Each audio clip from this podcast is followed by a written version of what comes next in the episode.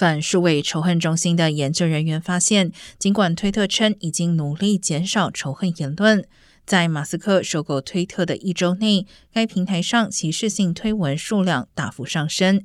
用于攻击非裔的种族绰号被发现了二点六万多次，是二零二二年平均值的三倍。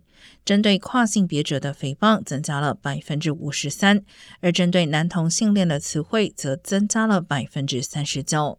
针对犹太人和西班牙裔的用语也有所增加。马斯克称自己是言论自由的绝对主义者。但他在公司进行大量裁员，引发人们对其监管虚假信息和仇恨言论能力的质疑。